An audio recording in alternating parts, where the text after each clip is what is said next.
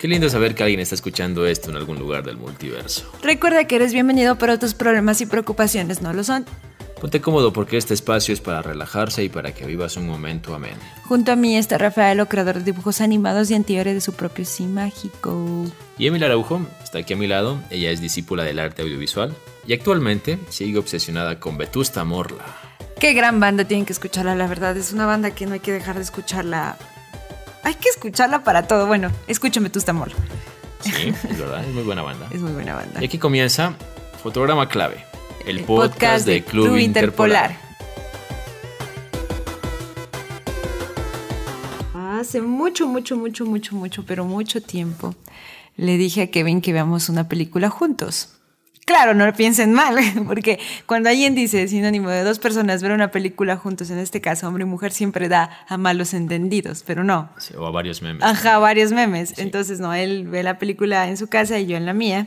Es verdad. Aparte. Sí. Yo le había dicho a Emily como "Ah, podemos conversar de películas que nos han gustado, no necesariamente actuales, y dar nuestra opinión y de paso recomendarles a la gente que está escuchando esto. Entonces, Emily me recomendó ver Lady Bird, Lady Bird, una película del 2017 de Greta. Greta Gerwig. de Greta.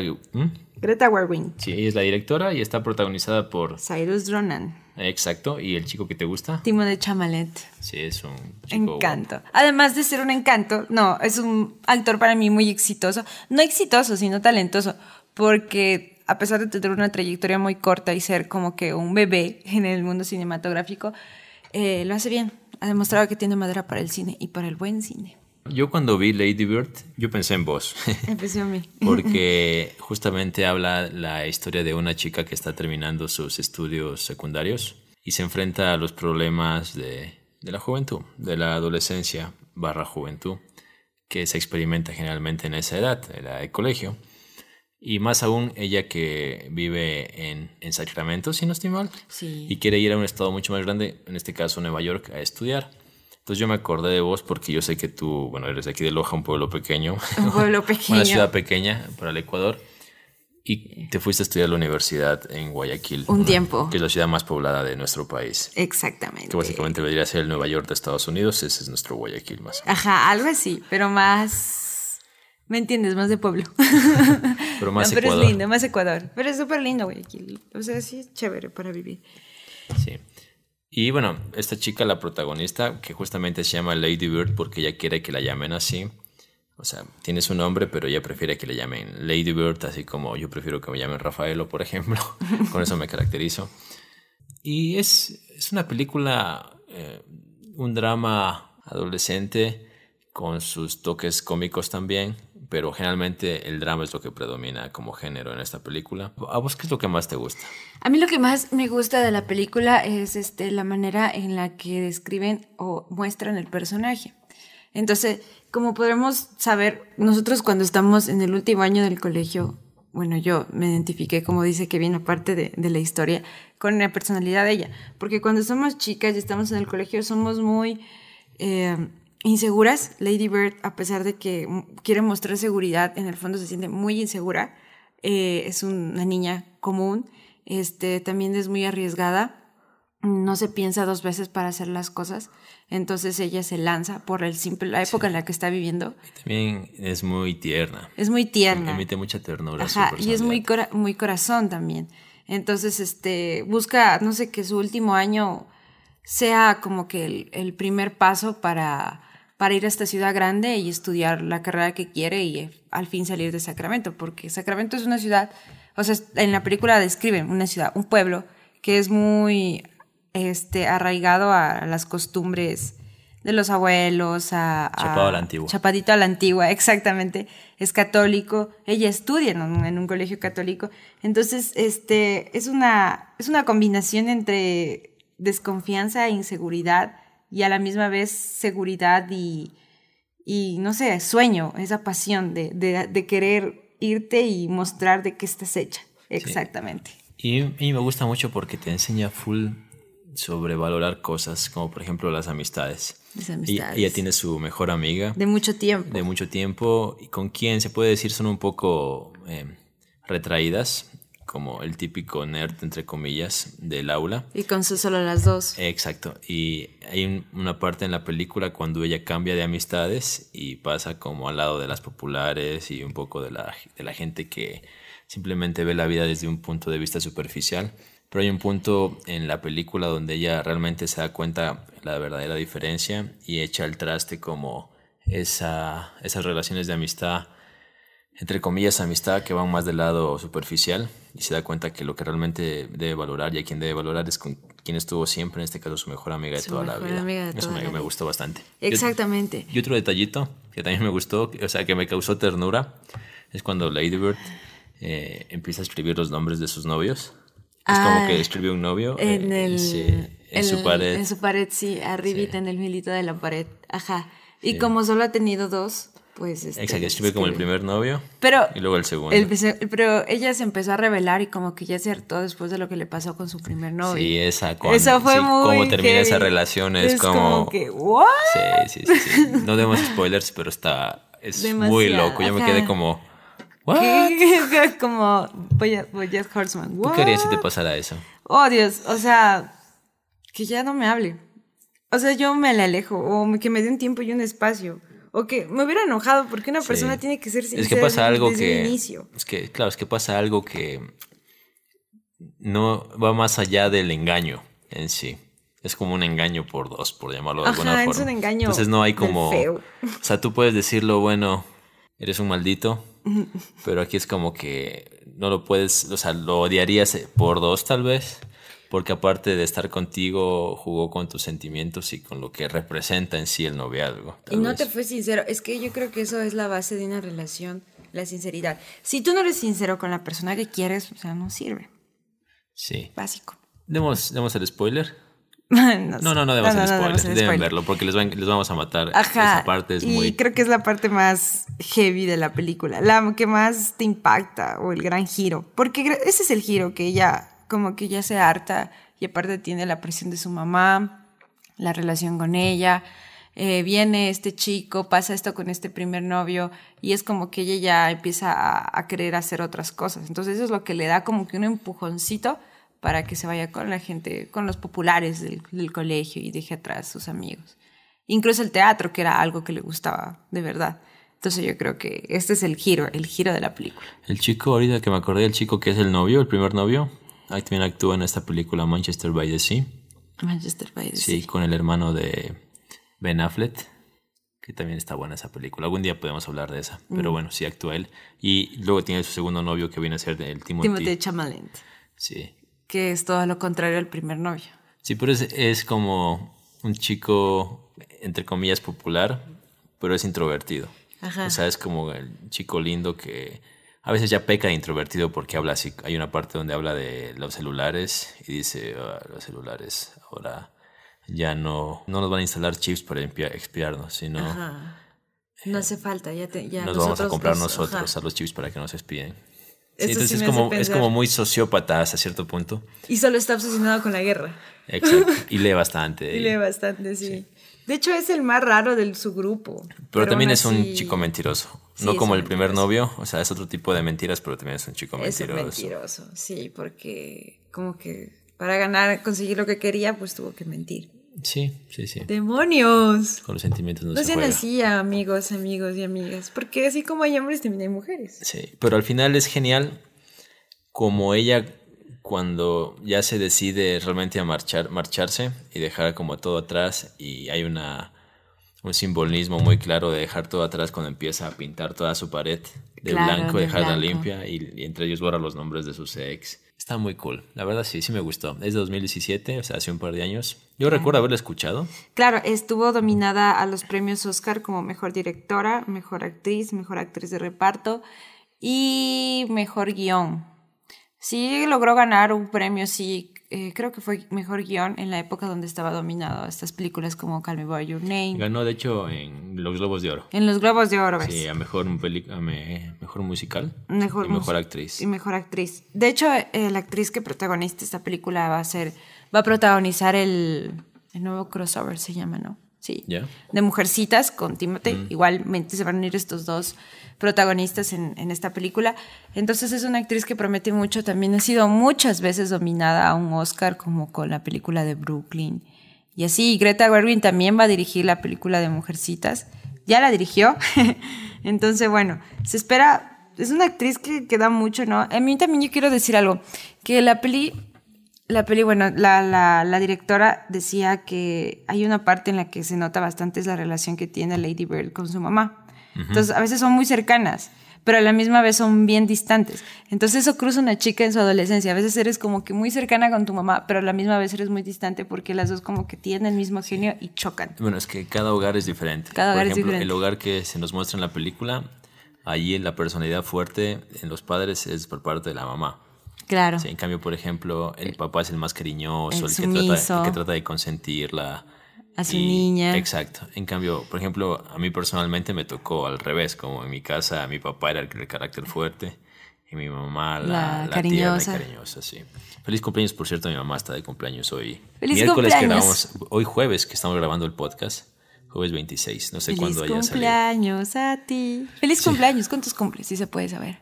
61. 61. Aún está joven. Mm, sí, sí. Oye, depende. un desarroble. Todos tenemos una soledad y es la imaginación. Y es la imaginación. De hecho, En, en tu casa es parecida a la historia de Lady Bird. ¿Quién es la de carácter fuerte o el, o el de carácter fuerte? ¿Tu en mi casa son mitad mitad. ¿Ah, sí?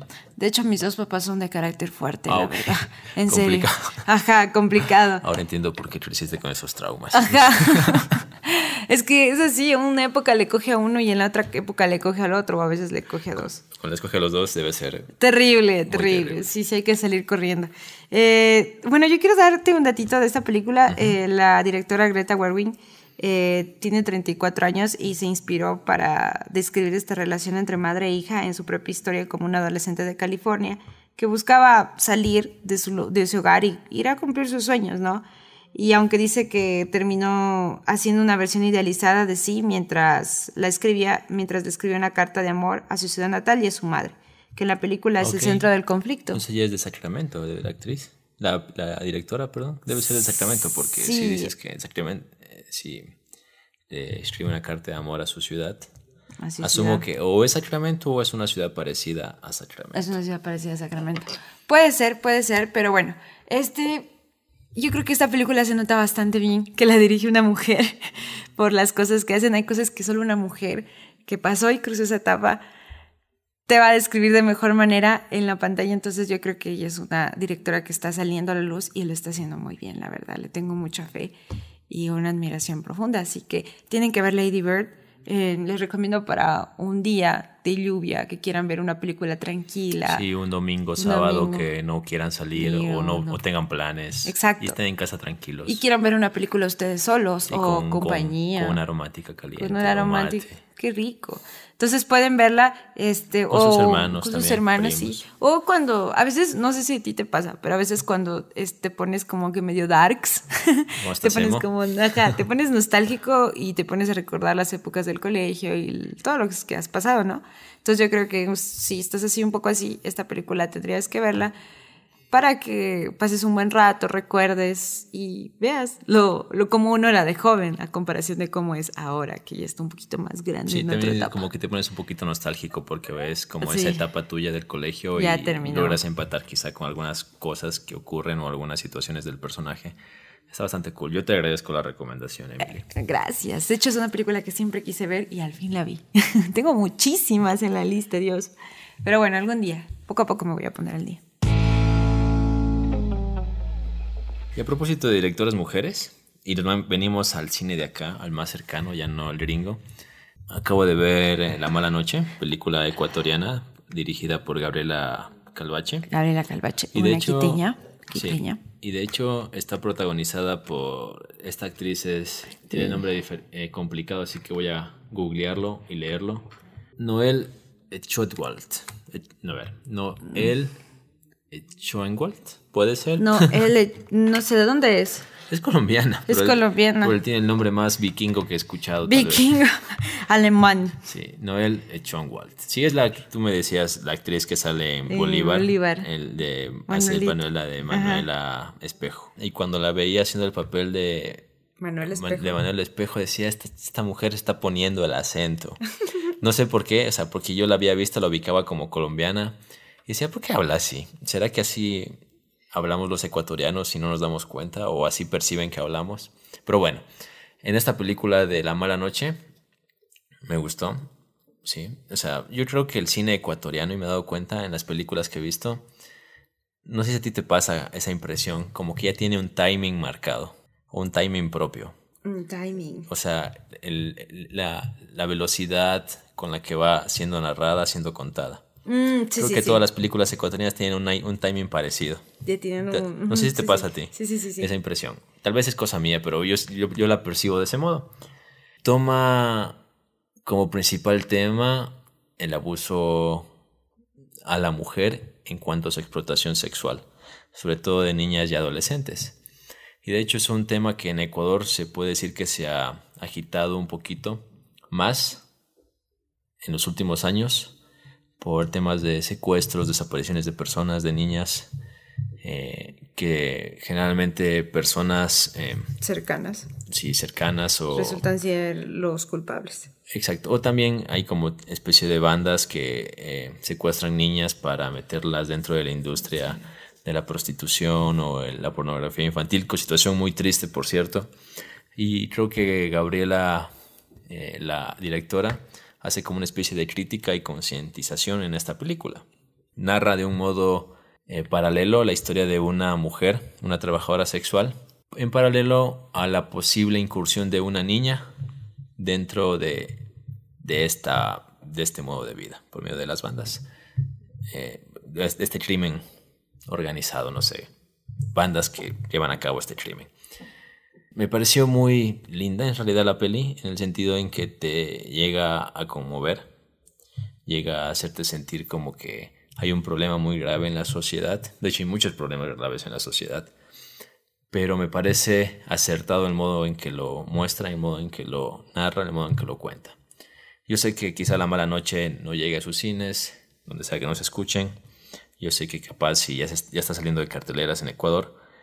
Pero me imagino que más adelante se liberará en Blu-ray o en DVD y van a tener la oportunidad de verla y se las recomiendo de verdad.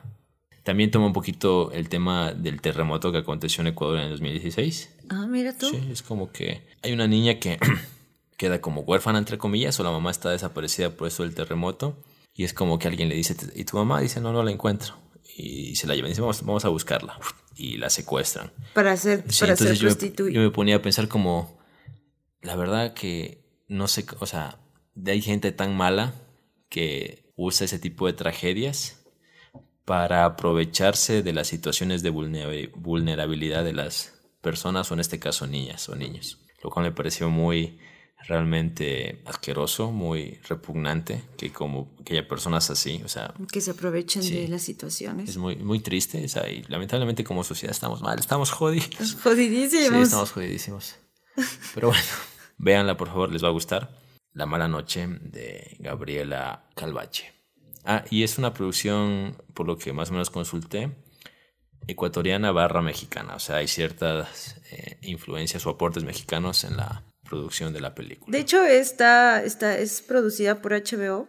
Es una película de ficción que ha participado en 14 festivales y hace ah, sí, poco. Está, de hecho, es la que Ecuador mm, lanzará para que sea... Representante en los Oscars. Eh, sea mejor película extranjera. Pero obviamente no es que va a salir en los Oscars ya seleccionada a mejor película extranjera. en la preselección. En la preselección hay como 100 películas de, de 100 países que mandan y de ahí pues seleccionan las 5 o 6 nominadas que estarán en los Oscar.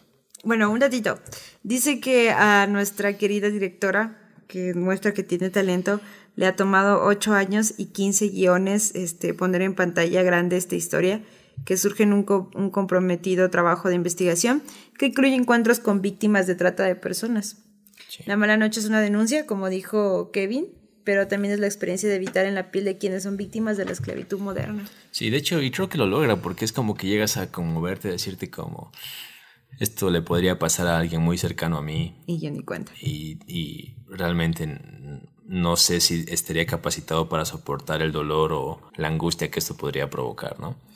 Íbamos a irla a ver juntos, pero lo malo es que no sé qué pasa, pero en el cine de aquí de, de nuestra ciudad, esa película solo está en horarios pico, se podría decir, ¿no? Sí, tiene uno o dos horarios al día, lo cual...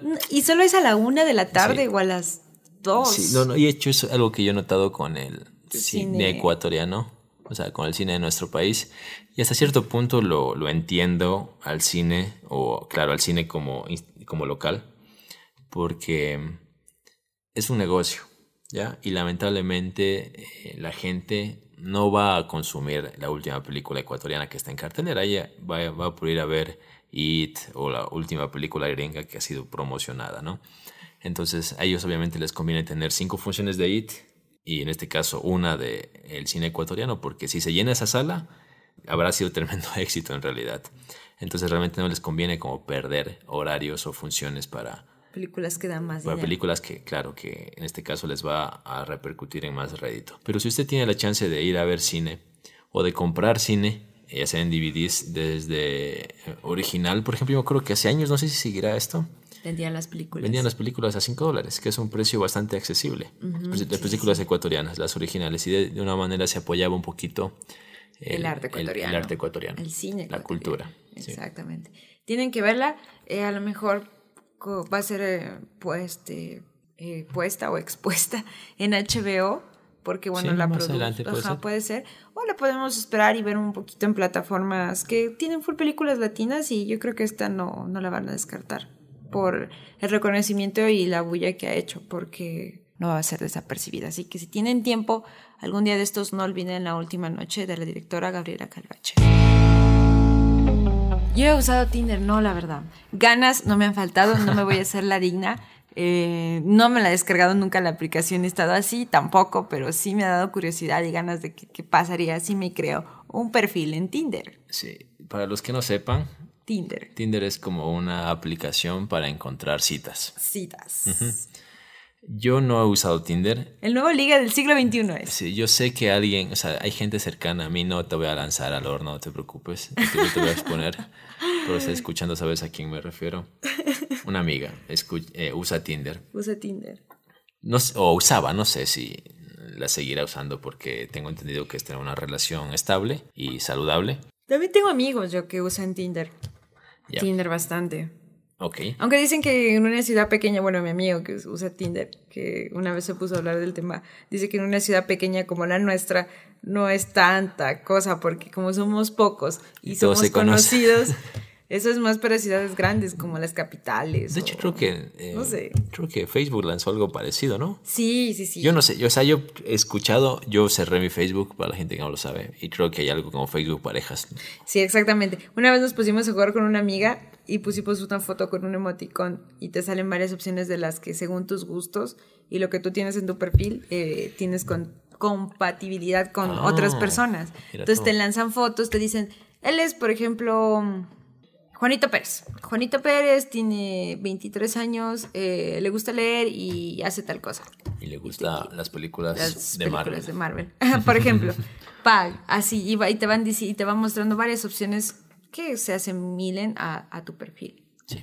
Te mencionaba el tema de Tinder porque va a lanzar una, una serie interactiva parecida al tema de que el año pasado estrenó Netflix, o este año me parece que fue a inicio de este año, de eh, de eh, Black Mirror Bandersnatch, como tú podías elegir qué, qué, qué acción iba a tomar el protagonista. el protagonista como tal.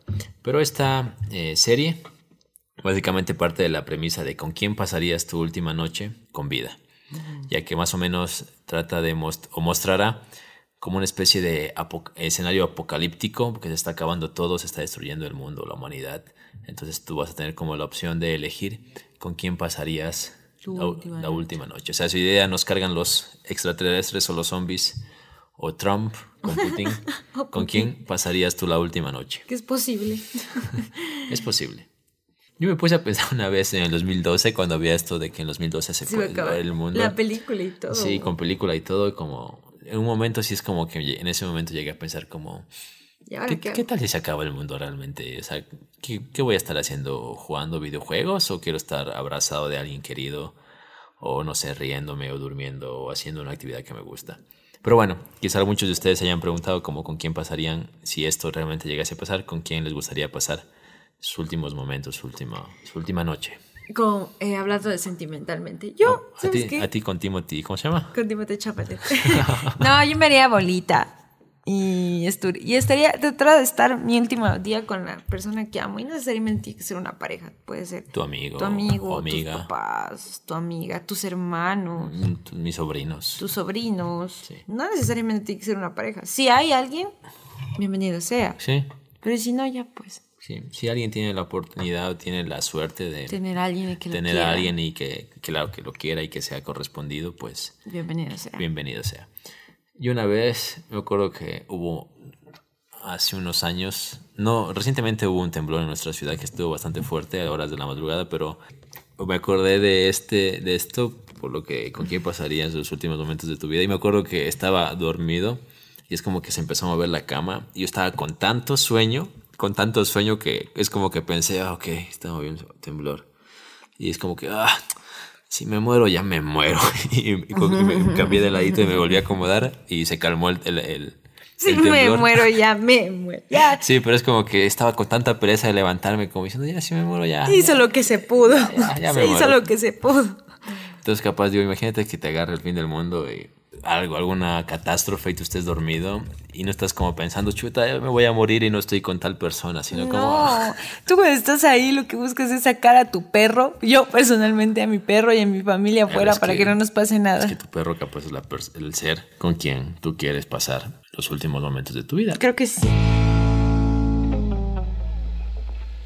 Te cuento que se efectuó la premiación de los Emmy, que básicamente el equivalente a los Oscar, pero para series. Para series, ajá, Claro, exactamente. Y, y hubo algunos ganadores. Sorprendió para muchos que haya ganado Game of Thrones. Para demasiados. Porque la última Pero- serie fue la última temporada de la serie fue la más criticada de todos posiblemente. Pero a ver, date cuenta, Game of Thrones fue dominado en la mayoría de categorías, pero solo ganó dos.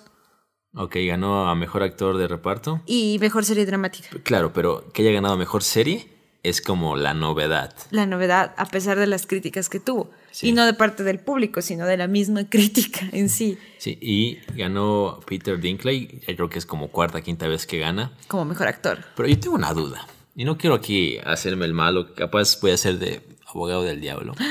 ¿Tú crees que Chan, Peter chan. Dinklage le dan el Emmy por actor o por, Inclusión. o por inclusión, por ser enanito? Yo creo que le dan por actor, la verdad. Es un buen actor. Es un buen actor, lo hace bien. Claro, pero por ejemplo el personaje de, de Tyrion Lannister. Este año no es. esta no, y las últimas temporada- temporadas es como que creo que su auge fue la temporada 4, cuando exigió un juicio por combate. Y, y la temporada que sale Oberyn y todo. Pero de allí en más, o sea, su actuación ha sido cumplidora y nada más. Entonces yo no sé, yo sé que estamos en tiempos donde se habla de la inclusión, de la inclusión, del, Más del- aún de, en, de esta, la en esta igualdad industria, y demás. Incluso, por ejemplo, estaba viendo de que posiblemente Magneto y Charles Xavier en el universo de Marvel podrían ser afroamericanos. Entonces yo a veces pienso como, "Mm, yo no sé qué tan inclusivo es pretender ser inclusivo. ¿Me explico? Como en los Oscar. Sí, entonces realmente no sé. Y bueno, y un poquito yendo con el tema de los Emmy. Aquí tengo la lista de los ganadores en mi laptop. Eh, nombres importantes, por ejemplo, mejor película de televisión fue Bandernach, de Black Mirror, esa película que produjo Netflix, que justamente hablábamos hace un ratito, que es interactiva para que tú puedas actuar. Mejor programa de sketch ganó Saturday Night Live. Eh, también una de las que se merecía ser ganadora, eh, miniseries Chernobyl. Y ganó a mejor Ganó, guion. ganó, ganó mejor Y a miniserie. miniserie también. A miniserie. Y a mejor guion de miniserie. Chernobyl, de hecho, fue la película de, las que, de la que más se habló Chernobyl. el año pasado. Es la película, la serie, mejor dicho, dije, es la mejor película, dije. Mejor película. No, es la, dijiste. es la serie de las que más se ha hablado Este año. este año. De hecho, es la serie mejor rankeada. Y lo presume en cualquier chance que tenga HBO, lo presume para promocionarte la serie y que la veas. Hay una serie que fue la sorpresa de bastantes que se estrena y se muestra en, el streaming de Hulu y es Fleabag, que ha ganado como la actriz, ganó como mejor actriz protagonista de una serie de comedia, también ganó como dirección en una serie de comedia, también ganó como guion de serie de comedia, o sea, fue la que más premios se llevó. O sea, se llevó bastantes premios a, pesar de ser una serie novata y tener una primera temporada de la que pocos, pocas personas este, se la han visto. También eh, una de las gratas sorpresas que se mostraron en los Emmy fue la reunión del cast de Juego de Tronos. Bueno, aquí estamos, este par que les habla. Está traumado con Juego de Tronos. Y estuvimos. estuvimos traumados. bueno, yo sigo un poquito más. A mí al final no me decepcionó tanto. A mí tampoco, yo me quedo con lo bueno pudo haber dado lo mejor en su última temporada y cerrar con broche de oro como Creo yo también de que había tantas teorías, tantos finales, tantos eh, fans locos. pre eh, fanfictions de finales. Y obviamente uno se podía cumplir. Entonces hubo muchos finales o fans, fanfictions que se crearon que básicamente no se dieron y por ende decepcionaron a los fans. Lo que yo critiqué de Game of Thrones en su momento es de que la última temporada me pareció muy apresurada. Demasiado muy apresurada. Es como que estuvieron este, siete temporadas como Chuta Daenerys, ¿cuándo será que ataca ese embarco del rey? Y es como que en la última temporada, como, oye, hay que apurarnos porque ya se acabó la serie y no ha atacado todavía desembarco del rey. Vamos. Así que vamos, ¿qué, le hacemos? Pero ¿cómo le hago chévere? Tiro Juego de Tronos. Ah, ya, hagamos que se vuelva loca. Ay, ya, que queme toda la, todo el desembarco. Ah, ya, buenas. Igual, este viene de familia loca. Sí, pero lo mejor de Juego de Tronos en su momento de este año fueron los memes. Los memes. Ah, fueron increíbles. Uno era mejor que otro, la verdad. Sí. Sí. A, ver, aunque ustedes digan que el peor capítulo de Juego de Tronos fue cuando pelearon contra el Rey de la Noche, para mí fue uno de los mejores capítulos que no te lo voy a negar que hasta el día de hoy lo sigo viendo. Me gusta mucho la musicalización, la trama. Tal vez no se ve una mierda, yo lo sé. Pero es el que más me gustó, la verdad. De todos es el que más, más, más me gustó. El más criticado, pero el que a mí más me gustó. Sí, es verdad. Bueno, sí estuvo bueno. La verdad fue bueno. Sí, fue muy bonito ver el elenco y, después cuando lo veías nuevamente al capítulo, como una segunda vez, y es como que decías, mm, como que esto no me cuadra mucho, pero bueno. Bueno. En ese momento, en el primer visionado lo disfrutabas full, cuando salta Aria y le cae ahí. Ajá, es, era lo máximo. Y me acuerdo que cuando hubo esto de que Aria saltó y le cayó al Rey de la Noche, empezaron como, ¿cómo Aria llegó? ¿Cómo Aria llegó a enfrentarse al Rey de la Noche? ¿Por qué no se mostró cómo llegó? Y la respuesta es sencilla no se mostró cómo Arya llegó al Rey de la Noche porque no te hubiese emocionado al final si la veías acercarse, básicamente. Fue para, para emocionar al fan. Sí, entonces, pero bueno, estamos en la época también donde, la gente se queja de todo o nos quejamos de todo. Eso es cierto.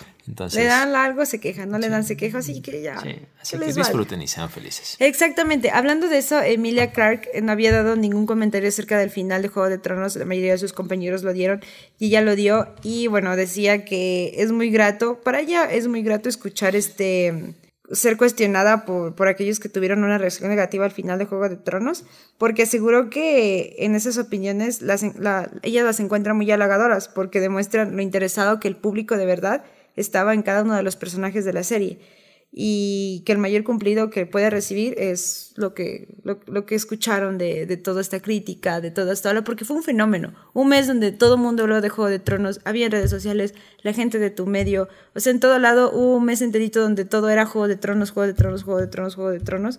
Así que para ella fue un halago para, para la serie.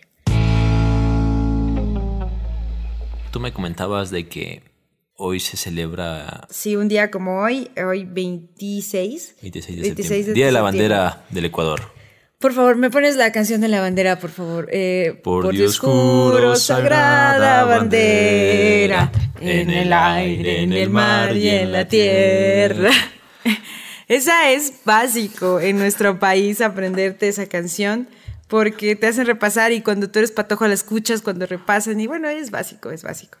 Entonces, bueno, hoy día es el día de la bandera, hoy día juraban la bandera los chicos de tercero de bachillerato y bueno, se proclamaban abanderados y escoltas. Sí. Y bueno, volviendo al tema, ¿qué se celebra hoy en el mundo? Escúchame, antes de eso, hay que, hay que, hay algo que estaba hablando con alguien muy querido para mí, este, es como que en el día del, juramento de la bandera es típico que primero existe un solazo del Ah, sí. Eso es básico, eso es básico. Ya, segundo. siempre hay un desmayado. Un desmayado, un lamparoso, siempre tiene que haber uno que... un deshidratado. Un deshidratado, o sea, es una gozadera. No es una gozadera, sino que es algo básico, es como que la costumbre ecuatoriana. Sí, es como el frío en carnaval. Claro, eso es, eso es básico, el frío en carnaval, es costumbre ecuatoriana.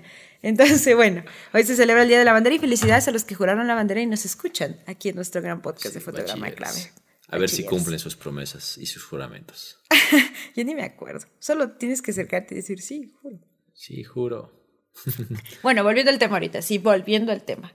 Hoy. ¿Cuántos años? ¿Cuántos años cumple este gran, el último álbum que publicó los Beatles como banda? Abbey Road. Abbey Road. Ajá. Es este, este álbum, bueno, para los que no están familiarizados con el nombre, pero sí con la imagen, es este álbum donde los Beatles salen caminando todos juntos en, la portada, sí, en un paso peatonal. Sí, y sale Paul McCartney descalzo. Pues sale Paul McCartney descalzo. ¿Y cuántos mitos hay alrededor de eso? Algún día hablaremos del mito de que Paul McCartney está muerto y ese es como, ¿Ah, un, aviso, un, un easter egg de que eh, es, una señal de que él está muerto y que lo están eh, suplantando un doble. Bueno, un mito urbano de carajo. Hay, hay, un mito de los Beatles bien heavy. Hay full mitos. Hay full. Verás, este, este tipo que es muy famoso en el mundo de los psicópatas, y de hecho. Ah, sí, Charles, Manson, Charles Manson usó, claro, el, el, álbum. y decía que por este álbum Dios le hablaba para, porque, porque le hablaba para, para decirle que sí, que él es el Mesías, que fue mandado. Claro, que iba a ver el apocalipsis. Iba a ver el apocalipsis. Y él,